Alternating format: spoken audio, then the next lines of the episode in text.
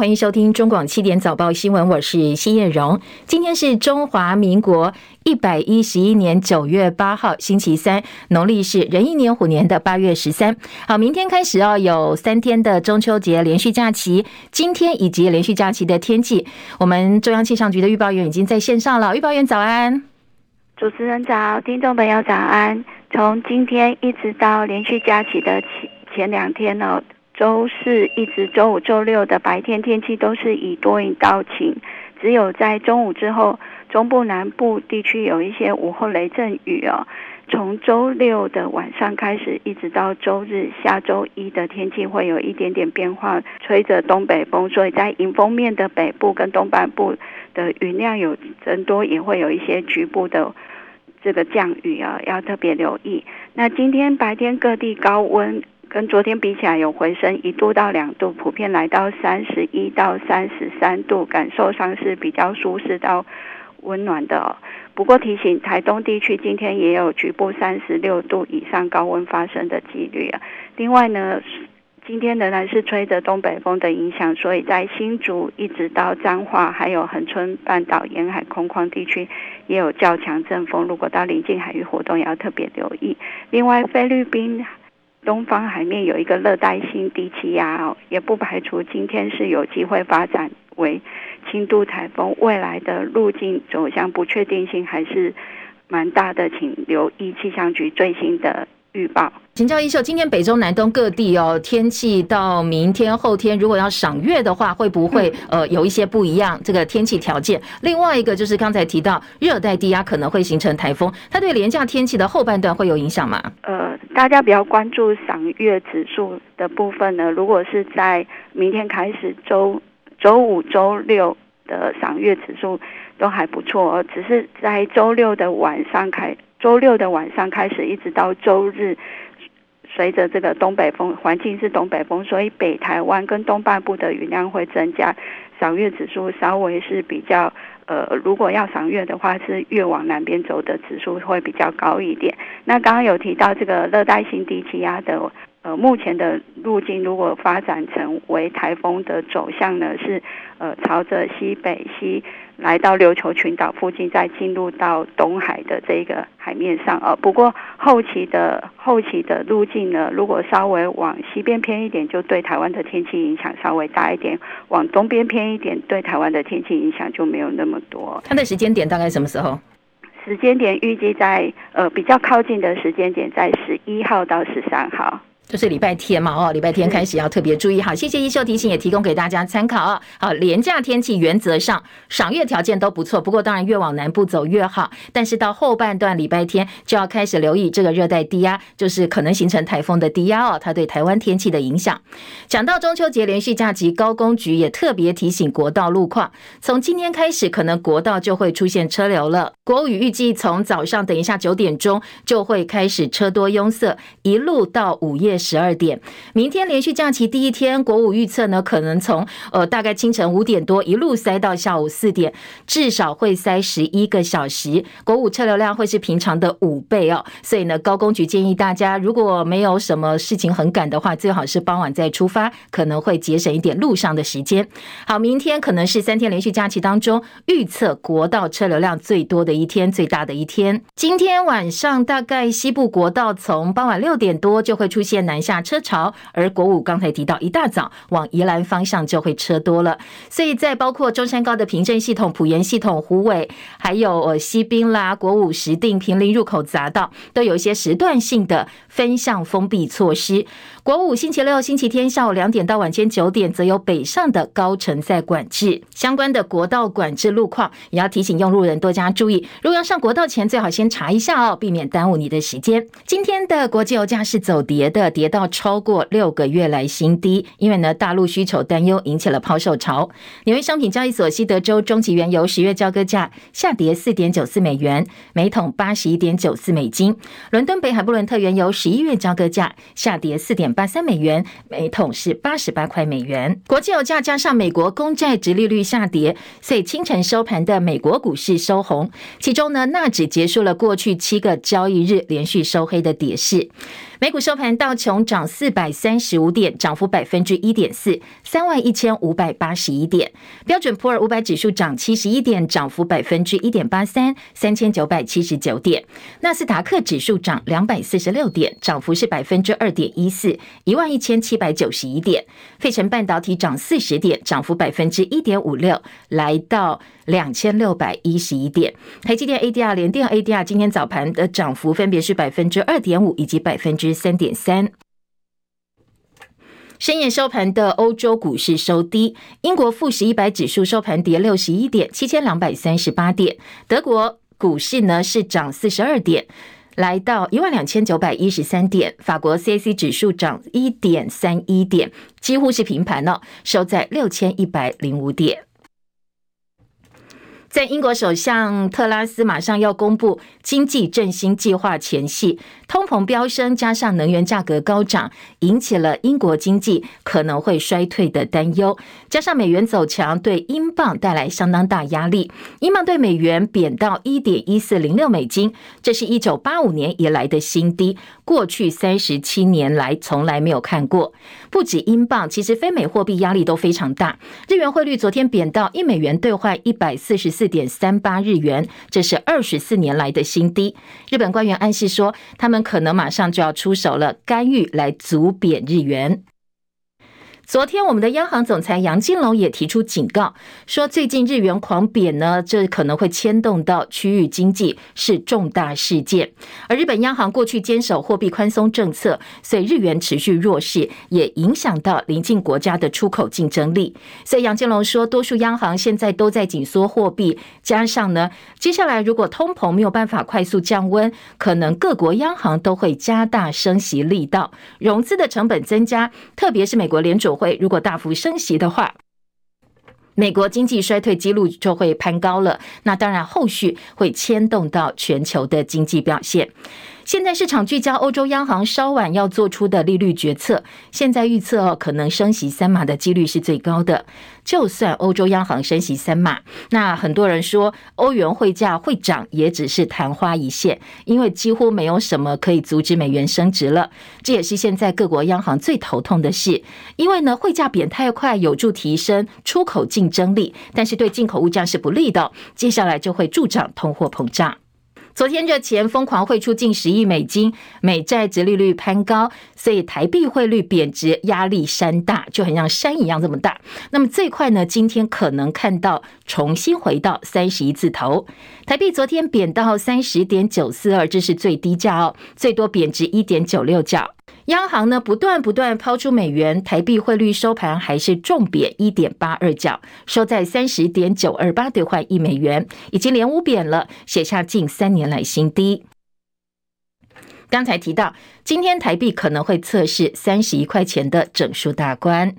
而台股因为长假前的卖压，加上美股昨天是弱势的，所以表现不是很好。盘中一度触及到一万四千三百九十七点，收盘还是大跌两百六十七点，勉强守住了一万四千四百点大关，收在一万四千四百一十点。昨天的成交量还是不多，只有台币一千八百零三点九九亿元。而昨天在苹果举办 iPhone 十四发表会前，美系外资的最新报告说，因为苹果占台积电二零二一年营收的百分之二十六，所以这一次 iPhone 十四的销售可能会对台积电明年营收带来重大影响，持续给予台积电优于大盘的平等。昨天外资喊出台积电的目标价是七百八十块。另外，市场传闻说台积电先进的制程可能会被客户砍单，同时呢，关掉四台及紫光外机台，引起了股牌效应。昨天台积电股价是跌十六点五块，收在四百七十二块半，市值缩水了四千两百七十八亿。本来台积电不想回应哦，但是昨天下午还是出来强调，今年的产能维持紧绷，营收成长的目标不变，明年会继续维持成长。美国苹果公司在台湾时间今天凌晨一点钟举行了。一场秋季发表会，一如预期发表了全新的 iPhone 十四系列，带来了低价版大屏手机 iPhone 十四，也有新一幕设计的 iPhone 十四 Pro，以及三款新的 Apple Watch，另外还有升级幅度不如预期，但是呢是新一代的真无线耳机。那 iPhone 十四今年的新色是紫色，此外呢高阶的 iPhone 十四 Pro 是挥别刘海，改为挖孔萤幕设计，叫做动态岛，不会干扰到萤幕上的内容，同时呢能够按照 App 呈现的方式变长变细，去支援第三方程序。好，当然如果说大家对于 iPhone 十四有兴趣的话，今天外电有相当多的报道哦，来介绍最新款的手机。在 iPhone 十四系列推出之后呢，台湾是明天就会开放预购，九月十三号开卖，很多消费者期待新机。现在苹果在台湾的官网上公布了售价，在发表会当中，美国的售价是没有涨价的。不过台湾的消费者，呃，可能就会比较吃亏了，因为在台湾的售价有所波动，各机型呢分别涨两千块，最低价是两万七千九百块。如果你买这个手机的预算有限的话，不妨可以从近两年上市的 iPhone 旧手机当中去做汰旧换新的选择，因为呢。在 iPhone 十四新机上市之后，有十二款的旧 iPhone 售价有异动，其中九款通通都是降价的。那不过呢，第三代 iPhone SE 的各个容量机型不降反涨，所以呢，在价格的变化部分，我们也一并提供给消费者做参考。美国总统拜登政府宣布，接受联邦政府资金补贴的美国科技公司要被禁止在中国大陆建设拥有先进技术的工厂。这个美国晶片法的禁令呢，有效期限是十年。大陆驻美大使馆反对美国晶片法，说呢，这让人联想到冷战思维。投资机构分析师则说，限制措施会对辉达公司造成重大影响，认为呢，这一次美国晶片法的禁令是真的在对中国鸣枪示警，可能会激化地缘政治的紧张关系。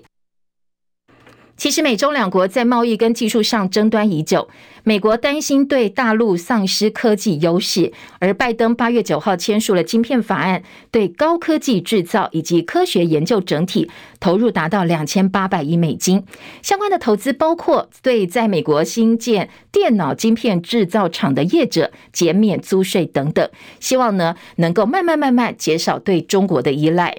美国本土生产的半导体在全球供应总量占比，从一九九零年百分之四十，已经降到现在的百分之十。而半导体晶片呢，其实它的用途相当广，从手机、从汽车到很多产品的核心零件，通通都要靠这些半导体晶片。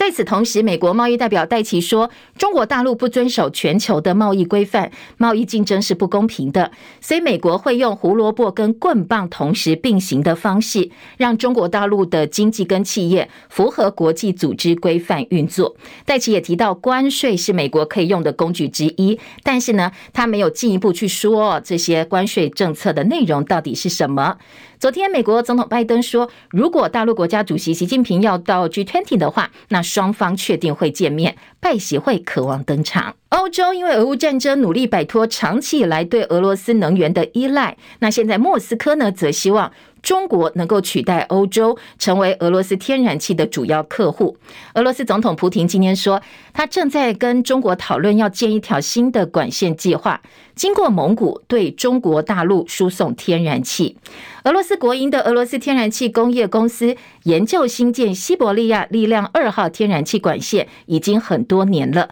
而这条管线呢，是经过蒙古把俄罗斯的天然气送到中国大陆，估计一年可以送五百亿立方公尺，略低于经波罗的海连接俄罗斯跟德国的北溪一号管线。当然，如果真的成真的话，这条管线在未来几年会是俄罗斯相当重要的能源利益来源，可以赚钱的。而美国之音今年一月的报道说，西伯利亚力量二号管线呢，会让俄罗斯对中国大陆出口天然气翻倍，所以呢，当然俄罗斯在卖天然气上就有一些待价而沽的实力了。乌克兰总统泽伦斯基表示，现在乌军传出捷报，从俄罗斯军队手中夺回了几个定居点，而乌克兰方面特别强调，他们接下来呢要对克里米亚爆炸事件负责。接下来的报道。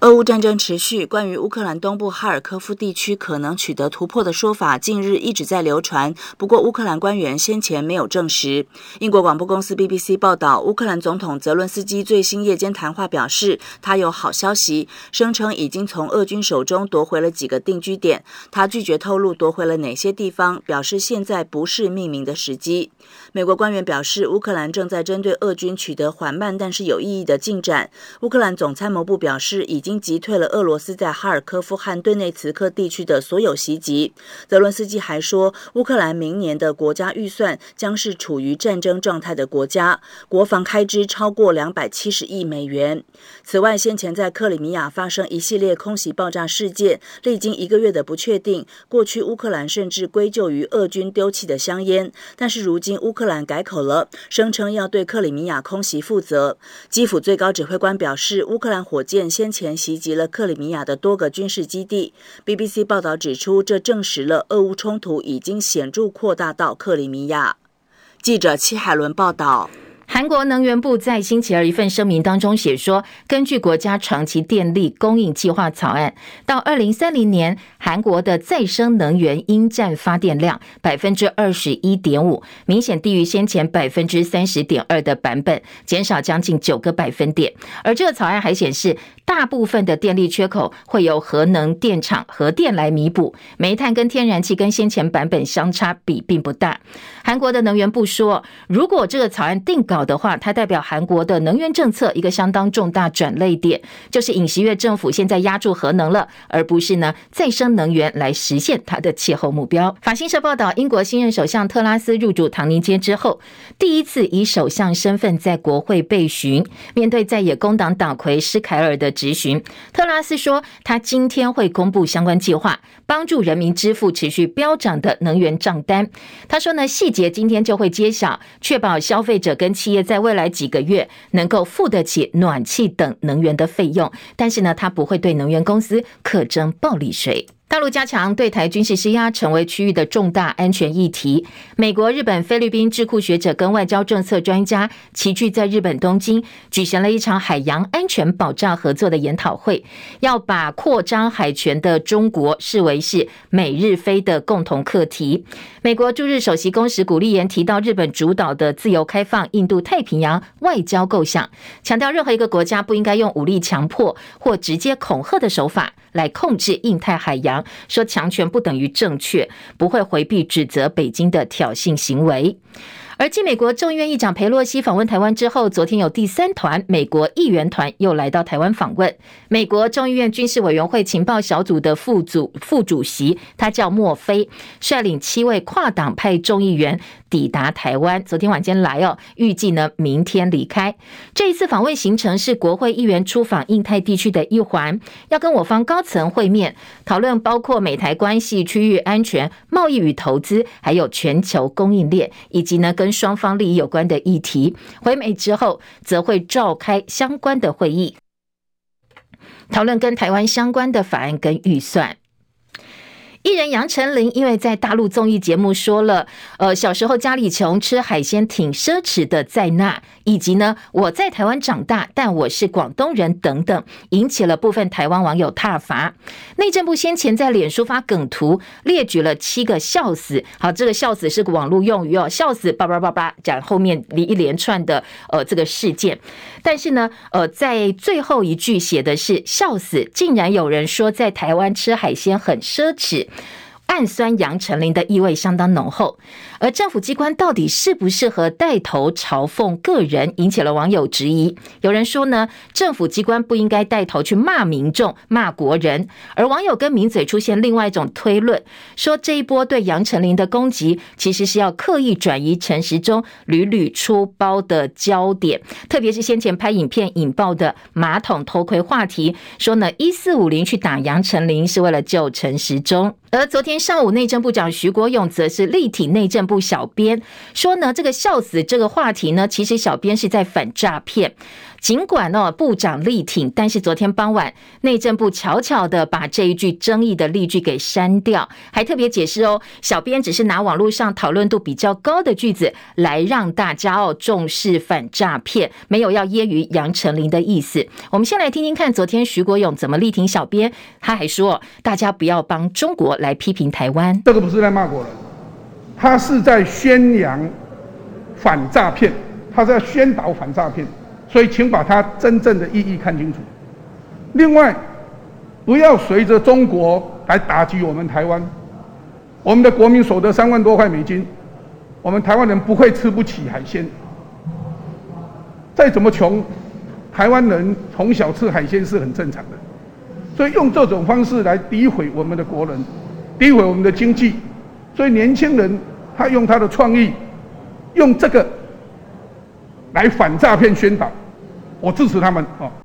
好，绿营几乎群起围剿杨丞琳。民进党台北市议员参选人口一哥赵怡翔他说：“希望杨丞琳赶快放弃台湾籍。”他说：“不是中华民国国籍哦，叫他放弃台湾籍。”而香港作家冯贤熙则批分析说：“这是中共统战的剧本。说呢，如果你继续帮杨丞琳说好话的话，不是在帮他，而是在帮中共。”不过，行政院的政务委员张景森昨天两次发文逆风力挺杨丞琳，他痛批现在网。网络跟风霸凌当有趣，让他觉得不寒而栗。确实，现在网络风向有点改变了。PTT 的乡民怒轰内政部，说要防诈骗，却用“笑死”这两个字去嘲弄的是现在这些在台湾被诈骗的人。正事不做，手机里头一堆收到的垃圾诈骗简讯，说内政部你不去管一管，而是在网络上带风向，被骂就转弯，还只管杨丞琳。你那些嘲笑被诈骗者的内容，是不是？是该一起删掉呢？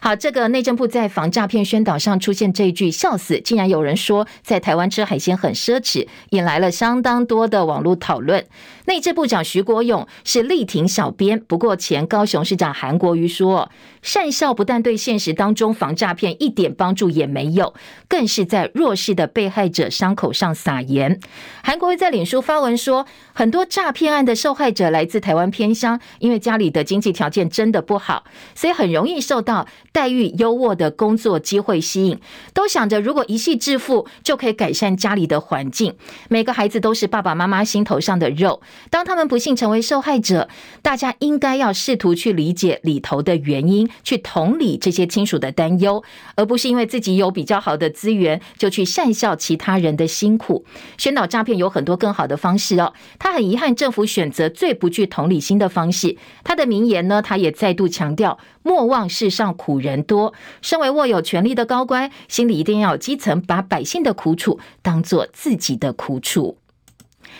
好，另外在其他的选战话题部分，苗栗县长选举蓝营分裂，现在被形容是全国最乱的选区。而国民党的议长钟东锦执意参选，本来各界认为，如果党籍开闸的话，党籍议员乡镇长会有所顾忌，不会去倒戈。不过，昨天在苗栗，包括副议长李文彬等九个议员参选者宣布，他们不要当国民党的候选人了，他们要当无党籍的候选人，以无党籍的身份参选。而县长徐耀昌的太太更是力挺中东锦，所以现在引起地方说，呃，国民党很多的地方人士现在纷纷跳船了，有所谓跳船说。国民党县长参选人谢福弘则是否认，强调说：“呃，我们在地方议员挂无党籍司空见惯了，大家不要放大渲染。最快最快传出，国民党今天就会开考纪会来讨论中东锦的违纪参选案。中东锦昨天表示，如果真的被开除党籍，他会申诉，提出党员资格存在的诉讼。他还说呢，是因为秘书长黄建庭诬赖他杀人等等罪名，所以他才没被提名的。如果黄建庭这几天不道歉的话，他会提出告诉，而在此同时，党中央则修改党员行为规范，为未来如果真的发生弃保的话哦，保留一点点空间。U 十八亚青女篮赛，中华队第一场比赛输给日本，但是昨天迎战寻求六连霸的中国大陆，非常神奇的一场比赛，逆转了十七分的落后，在第三节攻下二十五比八反超。最后呢，这场比赛中华队七十四比六十一打败了拥有三个超过一百九十公分长人的中国大陆队，抢下了中华队本届的第一场胜利。好，这也是二十年来我们第一次在亚青赛事当中打败中国大陆。而最强高中生哦，张玉兰她进账十八分，是中华队赢球的大功臣。本土疫情升温，昨天新增的确诊病例四万一千零二十一例的本土个案。六月二十九号到现在，大概隔了七十天，我们的确诊病例又再度破四万大关。指挥中心指挥官王必胜说，根据疫情的低中高来推算，估计最快最快九月二十号左右会来到这波疫情的高峰，单日确诊大概三万到六万左右，可能一天就有五万多人染疫。如果这波疫情没有赶快出现高峰，而采的是社区的低度流行的话，那一路到明年可能会有五百多万人确诊染疫。昨天新增死亡个案十一男十五女，比年期比较年轻的个案是两个四十岁的男性，其中有一个罹患风湿免疫疾病，打过两剂疫苗，五月中确诊，七月底疑似重复感染，虽然住院积极治疗，但是八月二十八号很遗憾还是过世了。现在重复感染人数一万一千零二十七人，其中有三十二人死亡哦，所以提醒大家千万不要掉以轻心，没有无敌星星，还是要做好防疫的准备。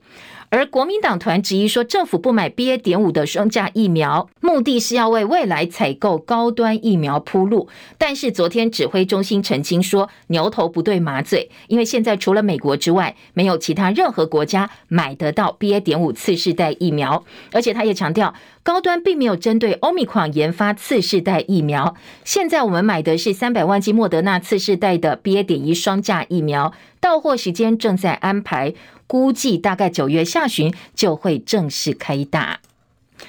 教育部昨天召开第四次的私立高中以上学校的退场审议委员会，公开了第三波专案辅导学校名单，包括彰化明花明道大学、云林环球科技大学，还有高雄的和春技术学院。其中和春技术学院一百一十一年里开始，呃，一百一十一学年度开始就已经停招了。今天被勒令在退场条例施行之后，一年内必须要停办。最慢最慢，明年五月十三号前要熄灯退场，也是按照退场条例呢停办的第一例。而环球科大昨天则是对教育部喊话，他说：面对现在恶劣的教育环境，希望教育部能够放宽兼办专班以及校园闲置空间再利用的限制，让学校有机会活下去，可以广纳财源，开创新局，保障学生跟教职人员的权利。庞青年的报道。云林县唯一一所私立科技大学环球科技大学，目前仍有学生两千多人。然而，因为资金没有达到教育部规定的财务指标，今年三月被教育部审核认定列为专案辅导学校。环球科技大学校长沈建华说：“学校目前校务基金仍有五千多万，资遣预备金一千多万，另外营运资金还有约五千万元，薪资都正常发放。现金没有达到标准，并不代表学校无法经营。”陈建华校长强调，学校要继续经营，开源节流是关键。然而，校方规划的闲置宿舍出租、开办推广教育、兼办专班、招收外籍学生等作为，都因学校已经被列为专案辅导学校而无法获得核准。教务这它有些限制，应该是放放宽一下。因为财务问题，我被列为专案辅导学校，应该是要让它有一个空间，比如说它的单独招生、这样教育、它的国际生招生，让让我们让我们冲嘛。环球科大今天举办迈向未来开创新局说明会，学校董事会跟全体教职员生发表一份恳切的声明书，誓言不畏教育寒冬，将致力于老幼照护、文创设计、永续观光校务发展的目标，也请教育部能够适时的放宽限制，让学校得以永续发展。记者庞青莲云林报道。中广早报新闻。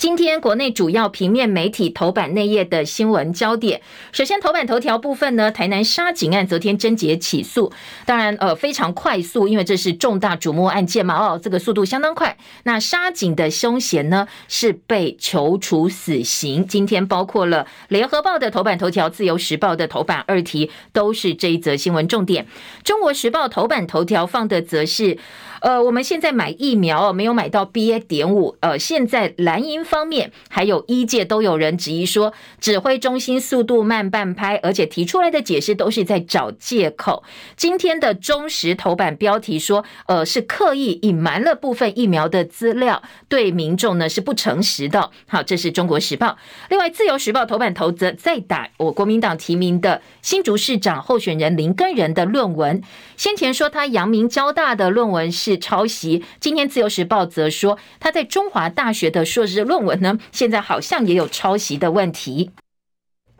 自由大作头版加三版，财经报纸焦点通通都是热钱涌出，热钱现在汇出了，呃，所以呢，当然股汇都受到影响，所以包括工商、包括经济关心的都是昨天台北股汇是双杀，在股市部分呢，重跌了，大跌两百六十七点，一万四千四百一十点做收，汇市则是贬值一点八二角，三十点九二八，呃，今天可能会贬破三十一块钱，重点还是要看央行的。呃，这个力守的力道到底够不够强哦？不过趋势是这样，所以很多的分析说，就算央行出手也守不住，只是要看你什么时候破三十一块钱而已。财经报纸有非常多分析，因为包括油价，包括了非美货币日元，其实彼此呃都是会影响到全球金融市场的。所以今天财经报纸呢花了相当大的篇幅来关心哦。广告部分有一个蛮值得大家看一下的广告，因为蛮有趣的，花了好多钱。中时联合自由的头版下半版版面都是这一则广告。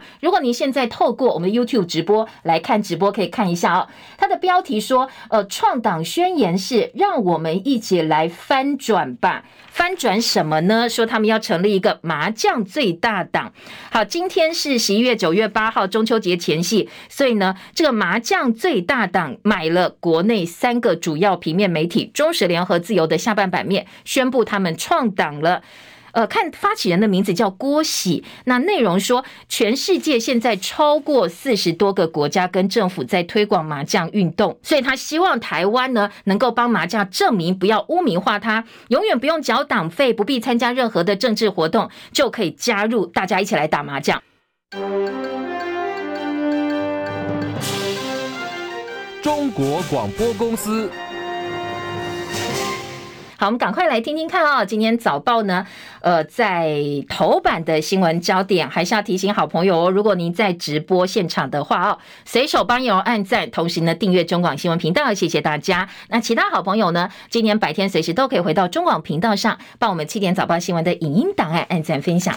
今天联合报头版头条是杀两警凶嫌遭求死刑。检方批恶性四大理由求刑，而当事人哦，这个嫌犯叫林信吴，他也希望法院赶快判他死刑吧。而自由时报今天头版标题是林信吴杀两警求处死刑，而殉职警员的家属肯定希望赶快速审速决。检方起诉之后，案子送到法院，法院呢还要三审定验才能够执行死刑，所以呢，当事人呃不能够提上诉。检方在这个部分呢，希望法院速。审速决。联合报今天在头版当中提到说，呃，检方求处死刑的四个理由，包括他只是为了避免被查获逃脱行为就起意杀人，又为强盗警用枪弹而持利刃不断不断砍杀两名员警。割喉、切颈、插胸、刺腹，导致两名员警分别中十七刀、三十八刀，犯罪手段非常残暴。警察是国家法律执行者，却遭到杀害。而他在逃亡途中又持警枪抢劫，是公权力于无物。对于人民对于法治的信赖跟守法意识带来相当大的冲击。检方说他太残酷了，予以应报刑罚。呃，现在林信如不想要回监狱，所以呢，他呃。在面对这个庭讯的时候，他自己也跟法官说：“法院如果有正义的话，赶快判我死刑吧。”当然，今天早报因为起诉书出来了，所以对于嫌犯在整个犯案过程有非常非常巨细靡遗的描述。那这部分呢，其实呃令人不忍呢，我们就不细究了，不告诉大家。如果你真的想看的话，可以去找早报来看一看。那联合报今天二版另外说，呃，在警方哦，这个员警死前悲鸣，他想喝水。心痛的一刻，双警命案，检方指控被告让两个员警在烈日下等死，完全没有任何怜悯之心，所以求处死刑是要履行法律承诺，用极刑来回应极恶，不要让潜在犯罪者心存侥幸。而蔡清祥说，如果判决定验的话，会严谨的执行死刑。蔡清祥是我们的法务部长。记者邵新杰跟萧白雪，萧白雪是联合报相当资深的司法记者哦。他说：“求死跟废死都是国王的新衣。检方这个星期呢，呃，是一周之内两次对重大治安案件起诉求死，过去非常非常少见。包括双井呃这个殉职案，十六天就火速侦结，同时求处死刑。这是继南投行刑事枪击案之后，又一次对被告求处死刑。”好像说，呃，这个对照蔡英文总统对死刑存废说出，只要建立好完整的社会安全网，就可以不用死刑来贺阻犯罪。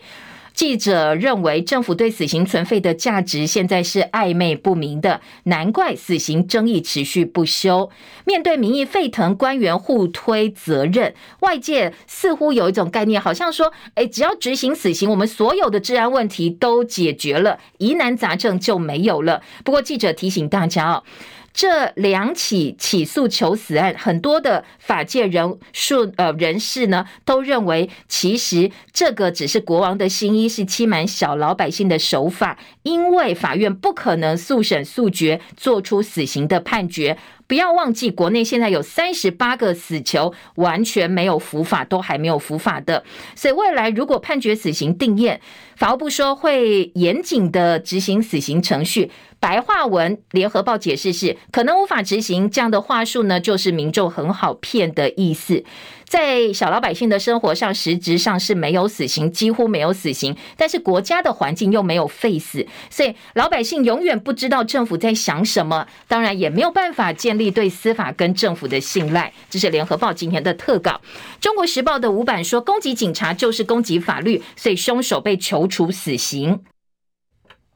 那跨部会联手，现在呢，希望哦能够赶快把国家的治安给整顿起来。联合报之外呢，今天在自由时报的社会新闻版说。检察官认为，这个林信吾他当初在呃这个审理的时候，在检方调查的时候哦，曾经表示他是喝酒才失控，但是检方认为他知道杀警并不是不能够辨识自己的行为的，所以并没有采信。好，这是针对案件部分哦，各个报纸的一些报道，提供给大家参考。中国时报头版头条是刚才提到 BA. 点五这个采购案，我们的疫苗采购，中时质疑说，呃，王必胜简化疫苗的资讯，刻意误导民众。他引用的是医界人士的说法，放在了头版头条。今天的中国时报头版大标，指挥中心不先买 BA. 点五被批超慢部署，指挥官昨天改口说，这是美国审查，他们自己是创新的做法，其他国家都没有。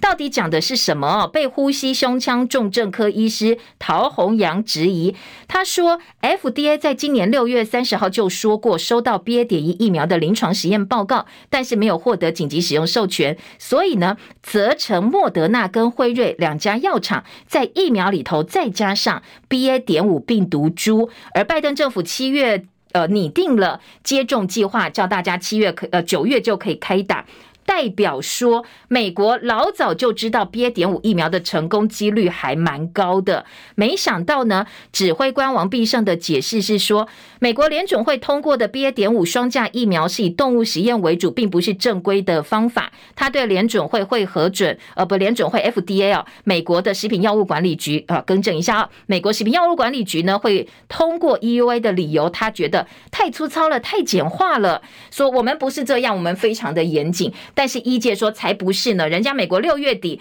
就已经知道了这个 BA. 点一的报告来了，叫他们加进 BA. 点五，所以说你是选择性的告诉大家这些资讯是刻意误导民众。中国时报的报道。内页呢，今天的中时社论说，买落后疫苗是让高危险群撑破伞，采购到底有没有黑箱涉嫌贪渎要调查。另外，把钱浪费在过时的版本，是不是也要就责呢？中时二版的标题说只打高端只有百分之四的保护力，蓝营立委批保护效应报告在糊弄国人。当初有条件通过变成无条件通过，卫福部列为商业机密，所以呢，这个报报告你只打高端的效益报告，为什么要保密？而且为什么要骗人？现在民众党立委蔡碧如今天要到监察院去控告陈时中涉嫌渎职。高端能 BA. 点五疫苗不能指挥中心自打脸，陈仁奇的特稿。而在中秋节之后的疫情，今天各个报纸、综合性报纸都有提醒大家哦。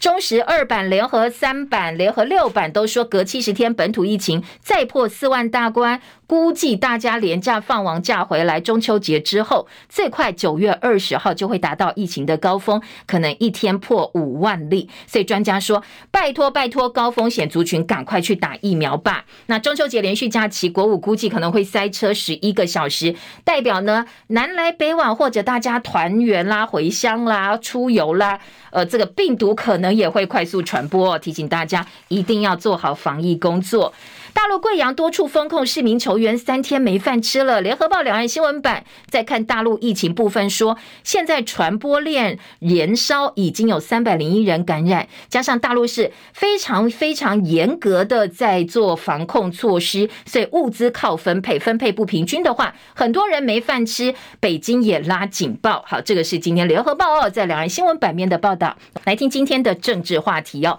自由时报头版头条说。林根仁在中华大学的硕士论文现在也被检举抄袭，绿营立委说连谢志根目录都抄。好，今天在自由时报头版加三版，国民党新竹市长参选人林根仁的阳明交大硕士论文被控抄袭之后，民进党团书记长郭国文又披露他在中华大学硕士论文也涉嫌抄袭，说呢是大规模的抄袭，跟一年前毕业的学长论文完全几乎哦六十三页当中有。有二十页涉嫌是一样是抄的。在内页当中呢，今天的自由时报三版说，呃，绿营炮轰林耕人是学术惯窃。那中华大学说，我们一个月之内会完成调查，告诉大家到底有没有抄。当然，这个部分呢，就会在选前出来了。林耕人自己的说法是，这是国家机器的全面抹黑。他说呢，面对国家级机器的抹黑，他毫不畏惧，受到泼脏水的泥巴战不会退缩。